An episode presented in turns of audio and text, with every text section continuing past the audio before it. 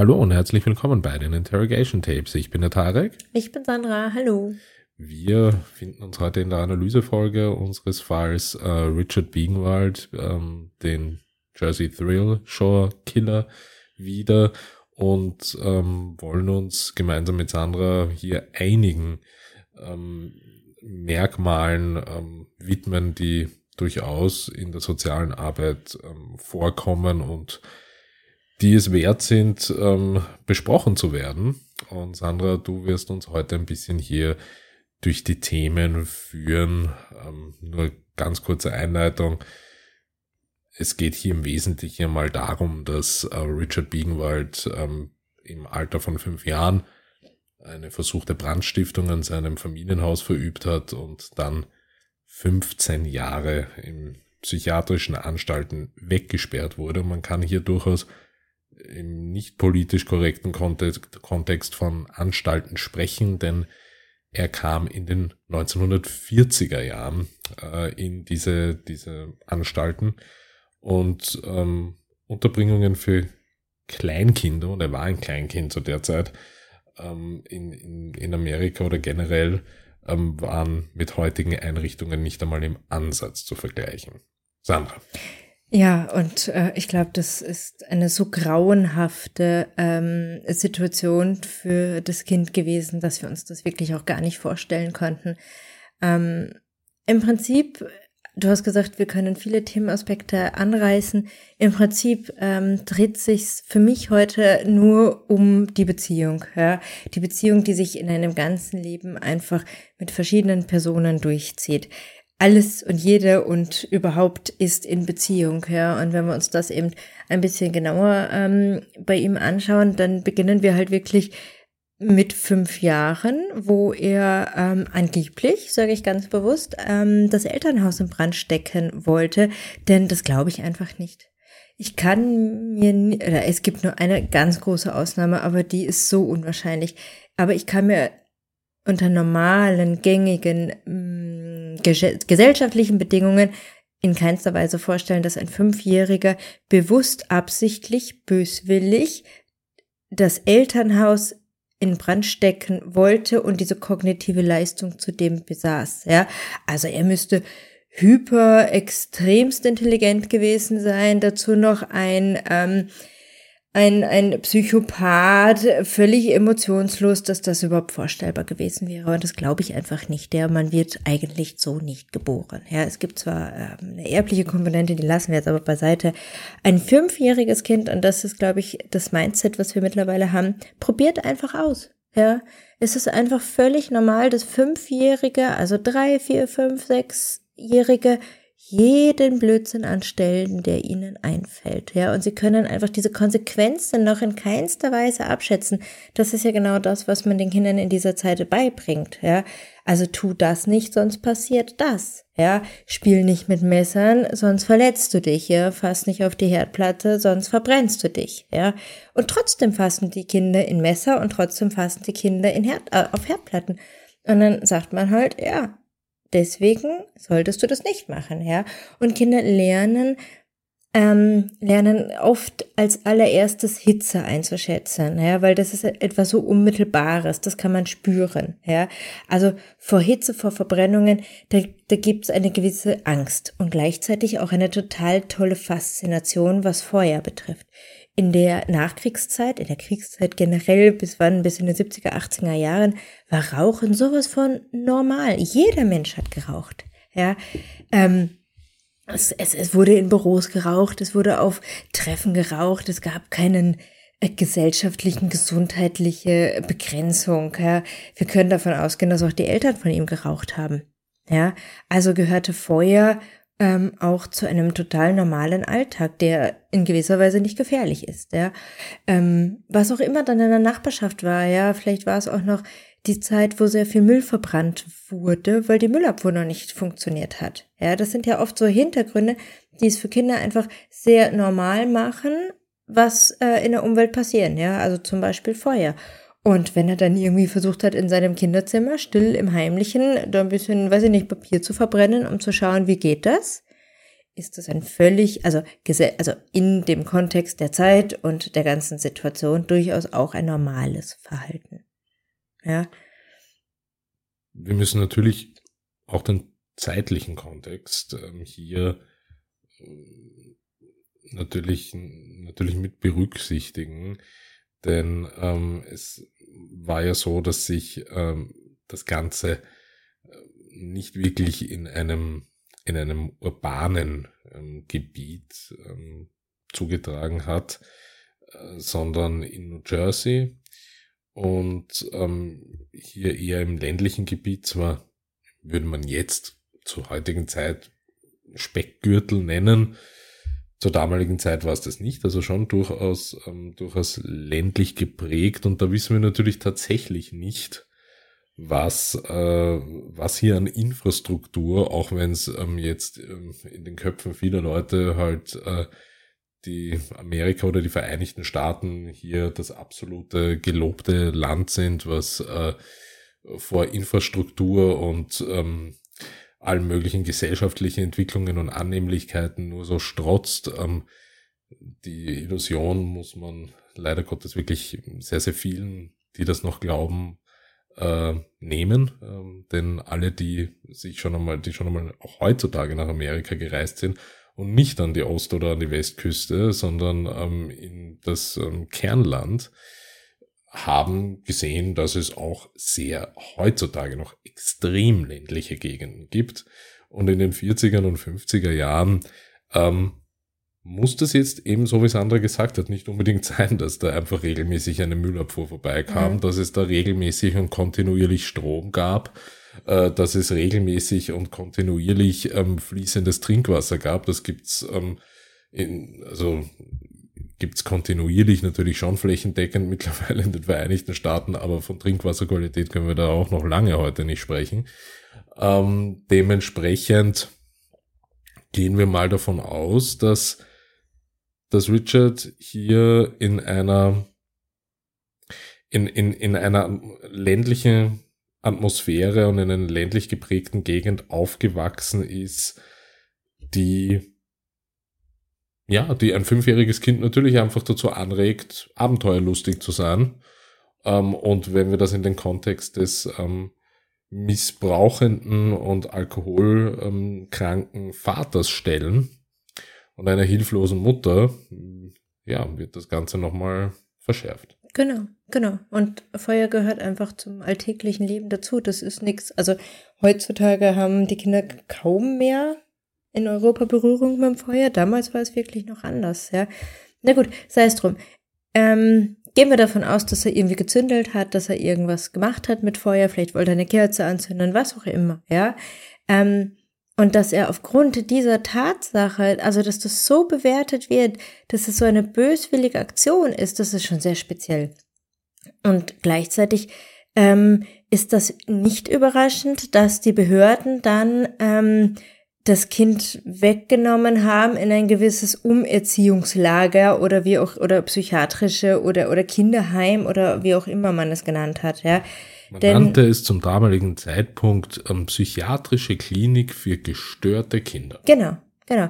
Aber gestörte Kinder heißt nicht gestörte Kleinkinder. Es gibt eigentlich keine gestörten Kleinkinder. Fünf ja? Jahre. Also das, das existiert eigentlich nicht, ja, weil ähm, und da kommt dieser Beziehungshintergrund. Also Fällt ein Kind in dem Alter so massiv in seinem Verhalten auf und es liegt keine Erkrankung hinter dem Verhalten, die das erklärt, ist die Erklärung immer meistens zu so gut wie immer die Bindung, die Beziehung zu den Erwachsenen. Ja, also es gibt auch keine Kleinkindtherapie, die gibt es schon, aber das, da sind wir so im Traumabereich. Aber es gibt nicht die klassische Kleinkind-Psychotherapie. Es gibt dann die Eltern-Kind-Therapie, ja, weil es immer ein Miteinander ist, es immer in Beziehung stehen ist. Und dass man dieses Kind weggenommen hat aus seinem Beziehungskonstrukt, hineingegeben in eine völlig fremde äh, Situation mit ähm, durchaus wahrscheinlich gefährlichen Situationen gepaart, das muss eine so schreckliche Erfahrung gewesen sein. Ja, vor allem muss man auch hier wieder den zeitlichen Kontext sehen. Also ähm, Richard konnte ihm im Alter von fünf Jahren das erste Mal in so eine psychiatrische Klinik für gestörte Kinder, ähm, wie man es damals genannt hat. Und das war im Jahr, das muss man sich auch mal auf der Zunge zergehen lassen, im Jahr 1940. Mhm.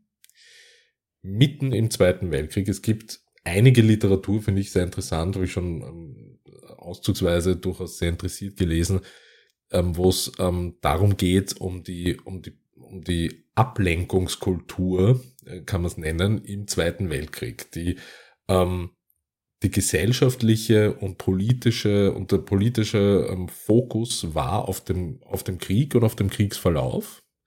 Und das hat natürlich das allgemeine Leben und allgemeine gesellschaftliche Entwicklungen und auch kriminelle ähm, ähm, Entwicklungen nicht aufgehalten, jedoch war kein Fokus mehr drauf. Und es gibt eigene Literatur darüber, wie in verschiedensten Ländern, äh, die ähm, in, in, der Zeit des Zweiten Weltkriegs in das Kriegsgeschehen ähm, äh, verwickelt waren, oder auch Länder, die es nicht waren, welche, welche ungeheuren ähm, Entwicklungen es die, die also unter Anführungszeichen normal waren und halt einfach passieren, ob es jetzt wirtschaftliche waren, gesellschaftliche, ähm, ähm, andere Entwicklungen, die passiert sind und einfach nicht im öffentlichen Fokus gestanden mhm. sind und komplett an der Öffentlichkeit mhm. vorbei ähm, existiert haben. Mhm. Wegen dem Krieg. Und ja. das sind auch wirklich teilweise Hungersnöte. Ja, also zum Beispiel in Südamerika diverseste Hungersnöte,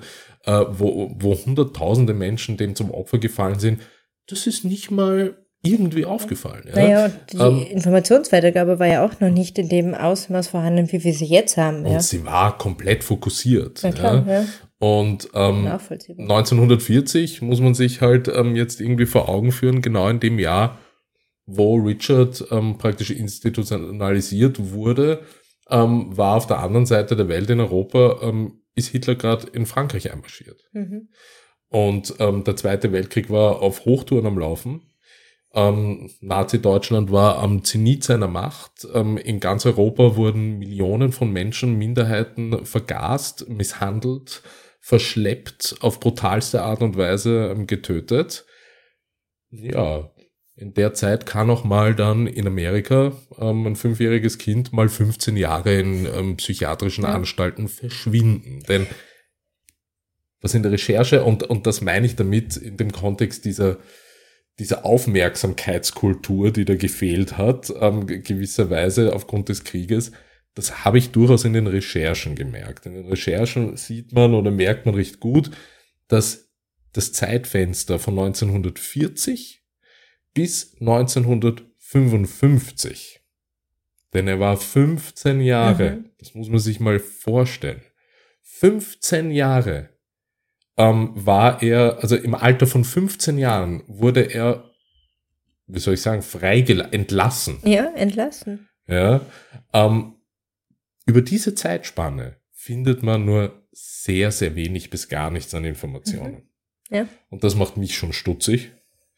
Ähm, das im Kontext zur damaligen ähm, ja, Behandlungsmethodik, die mhm. es womöglich gegeben hat ähm, in diesem Kontext und in dem Zusammenhang ähm, des Zweiten Weltkrieges tauchen alle möglichen Berichte über Richard Biegenwald erst wieder im Jahr 1955 ja, auf, als er 15 ist und entlassen wird. Naja, die, äh, die damaligen äh, Anstalten haben ja auch ihre Dokumentation nicht preisgegeben. Ja, also wie hätte man dann auch was finden können? Auch der Wert war ja damals noch ganz, ganz anders, ja, fast äh, komplett gedreht.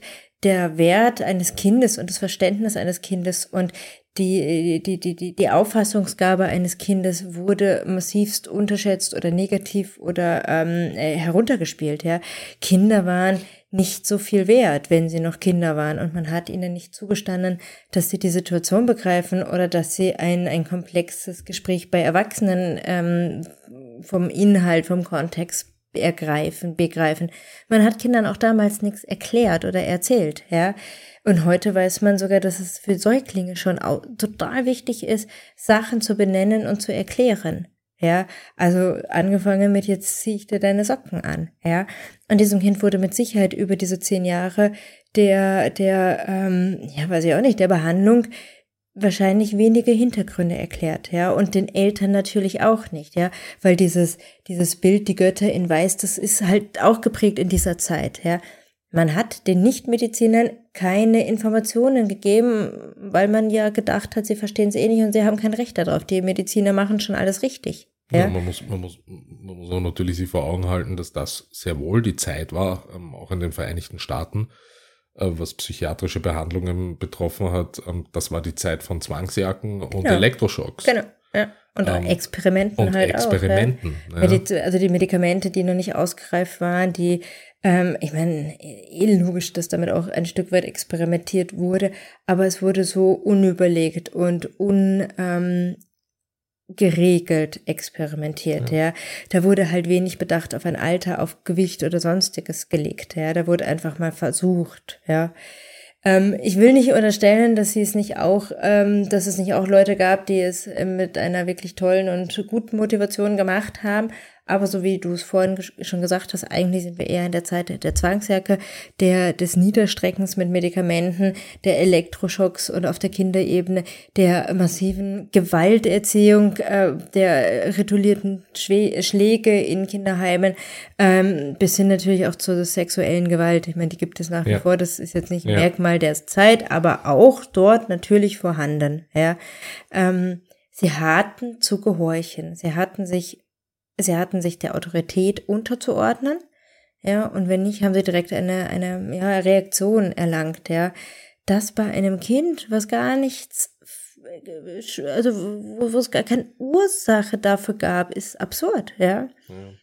Und da ist Beziehungsbruch. Ja, da ist einfach, da ist zum einen Beziehungsbruch zu den Eltern, ja, alkoholkranker Vater ist jetzt auch nicht die tragfähigste Beziehung wahrscheinlich. Zerrüttete, zerrüttetes Familienleben genau, und ja. das findet er ja auch ähm, vor, in einer anderen Form, im Alter von 15 Jahren, als er entlassen wird. Genau, ja, da, genau, also da gibt es den Vater gar nicht mehr, da ist es dann nur noch die Mutter, ja, wobei genau. die Mutter scheint immer zu ihm gestanden zu haben, ja, also bis ja. zum Ende ähm, hat sie ähm, im besten Wissen, glaube ich, die Augen verschlossen und gesagt, das ist und bleibt mein Sohn, ja. ja.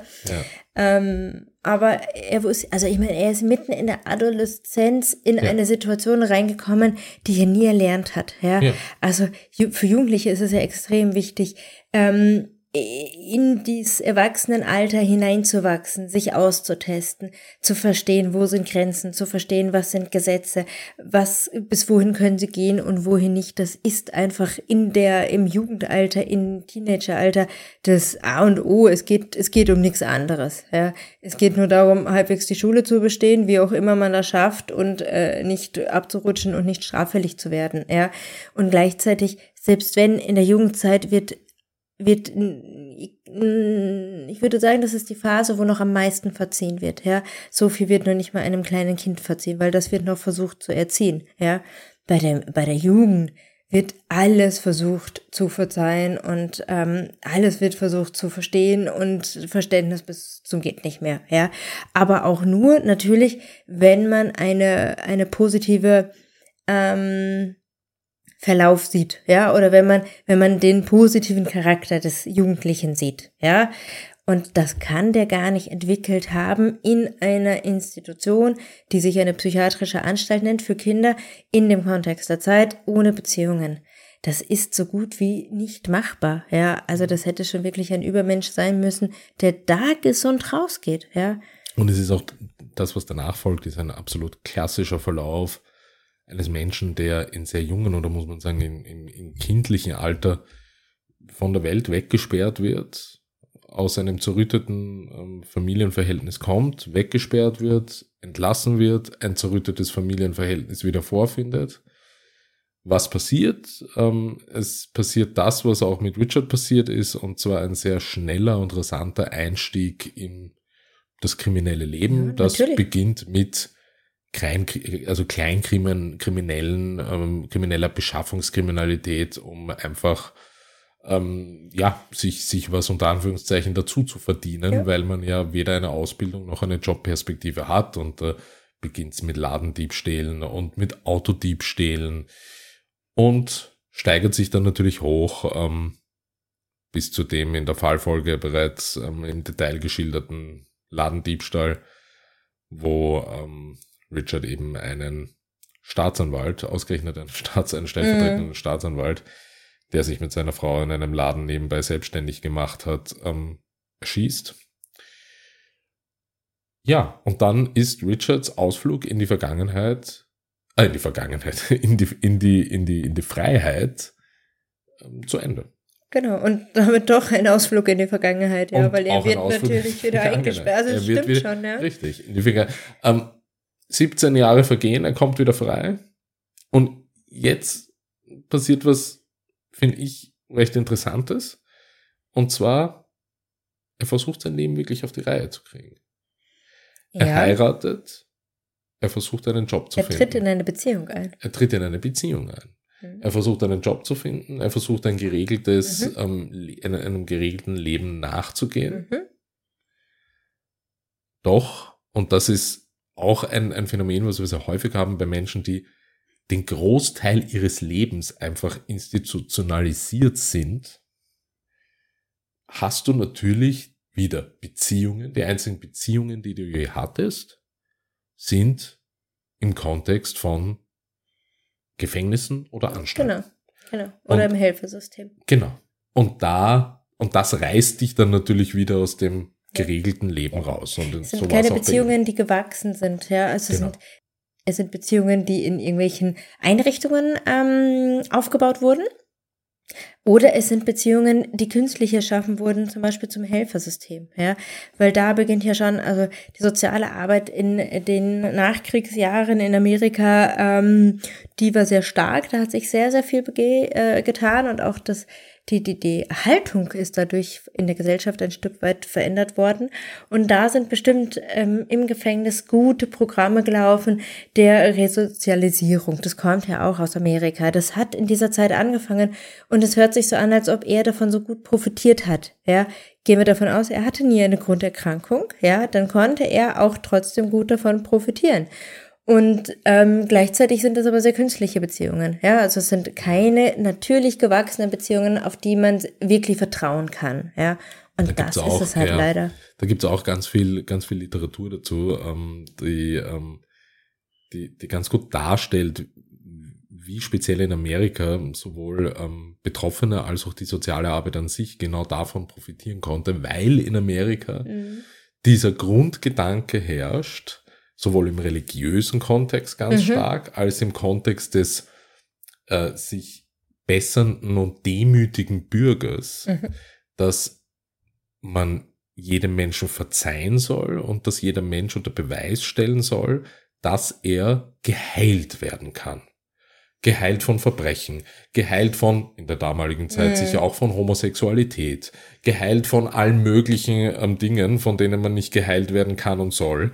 Ähm, aber das kannst du natürlich im Kontext der sozialen Arbeit oder der Resozialisierung mhm, mhm, natürlich wenigstens dazu nutzen, um gewisse, um gewisse Programme weiterzuführen und ähm, auch ähm, dafür zu sorgen, dass die Betroffenen ähm, ja davon profitieren. Genau. Genau, ja. Und eine Partnerschaft ist dann oft eine, eine neue Beziehung, ja, die entsteht ja wirklich, entsteht ja wirklich neu, ja. Also jeder Partner, der in ein Leben tritt, macht eine neue Beziehung auf, ja. Es gibt natürlich auch Beziehungen, die sich aus irgendeiner Vergangenheit äh, finden, natürlich, aber meistens ist es halt doch so, dass einfach ein neuer Mensch ähm, ins Leben tritt und daraus entsteht eine Beziehung, ja. Und ich finde, das ist, das ist trotz allem, ähm, also es ist wirklich eine schreckliche Biografie, aber ich finde, das ist so ein schöner Lichtblick, dass er das doch auch irgendwie konnte und dass diese Frau ihn scheinbar auch sehr stabilisiert hat. Ja, ja, kurzzeitig. Und das ist irgendwie schön es ist schön und es ist traurig zugleich, ja. denn wir kommen hier dann jetzt auch schon dann zum letzten Kapitel, das natürlich nach seinen weiteren Morden, die wir jetzt nicht mehr in Detail in ihrer, in ihrer äh, wirklich furchtbaren Art und Weise nochmal ähm, noch durchkauen wollen. Dazu bitte in die Folge davor, in die Fallfolge reinhören. Ja, Richard schafft es nicht mhm. und ähm, seine, ja, sein Intervall oder seine Zeit auf in Freiheit auf Erden endet erneut. Und diesmal kommt er aus dem Gefängnis nicht mehr raus. Und auch die Todesstrafe wird nicht verhängt und er stirbt eines, eines natürlichen Todes Mhm. im Gefängnis. Das ist ähm, Sehr jung eigentlich. recht jung, Ja. ja. 68, glaube ich. Ja. Ja. 68. Ja, ist echt eine traurige Geschichte. Ist ein, ein, ein total Es ist so viel falsch verkorkstes gelaufen. Leben, leider Gottes, und eben Ja. daher auch der Titel der Folge, ein Leben in Gewalt. Ja. ja. ja. Und ein Leben eigentlich in Beziehungslosigkeit. Ne? Genau. Und wie schrecklich ist das eigentlich, wenn man sich überlegt, ähm, was ihm da angetan hat. Ja, ich meine, natürlich ist er auch der Täter bei uns, aber das ist ja genau das, was wir im Prinzip auch in diesem Podcast aufzeigen wollen. Ja. Er wurde zu einem Täter gemacht durch Institutionen, durch eine falsche Zeit, durch eine falsche Medizin. Durch gesellschaftliche Umstände, Äh, äh, durch 100 soziale Gründe. Einflüsse. Ja. ja. 100 Gründe. Und wenn man, also jeder, oder äh, ich meine, oder ich weiß es von uns, wir kennen so viele vier, fünf, sechs, sieben äh, jährige Kinder, ja, ich weiß nicht, wie viele du kennst, ich kenne viele, ähm, zehnjährige. Und wenn man sich die anschaut und sich denkt, die werden weggesperrt, ohne dass sie eigentlich etwas dafür getan haben, Ja. ähm, das tut so weh. Hm. Ja, und das ist einfach so schade. Und dann wird er da mit 15 einfach in die Welt rausgelassen. Ja, natürlich äh, macht er alles, ja. Und diese Spirale der Gewalt, der, der, äh, der, der Delinquenz, die geht einfach so massiv nach unten. Und er ist einfach so ein, ein, ein Negativbeispiel dieser ganzen Geschichte und dieser schrecklichen Lebenssituation einfach. ja. Und ein Kind ähm, seiner Zeit. Ja. Und als Kind in, ja, in staatliche Obhut zu kommen, war zu dieser Zeit wahrscheinlich eines der schlechtesten Dinge, die einem passieren konnte.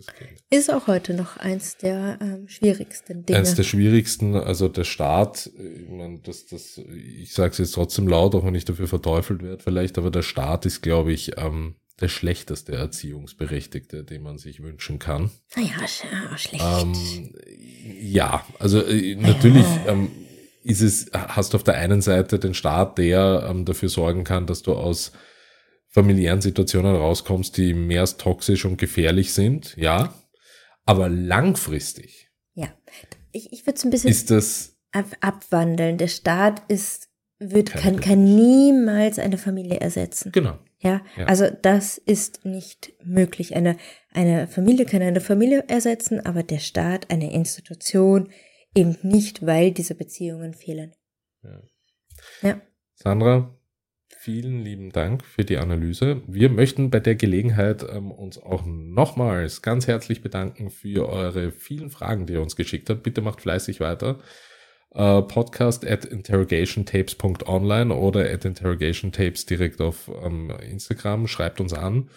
Wir versuchen jede einzelne Frage zu beantworten. Wenn es eine Frage nicht in die Q&A-Sessions in der Staffel 2 schafft, werden wir euch schriftlich antworten. In diesem Sinne wünsche ich euch und wir wünschen euch eine gute Zeit und bis zur nächsten Fallfolge. Bis dann. Tschüss.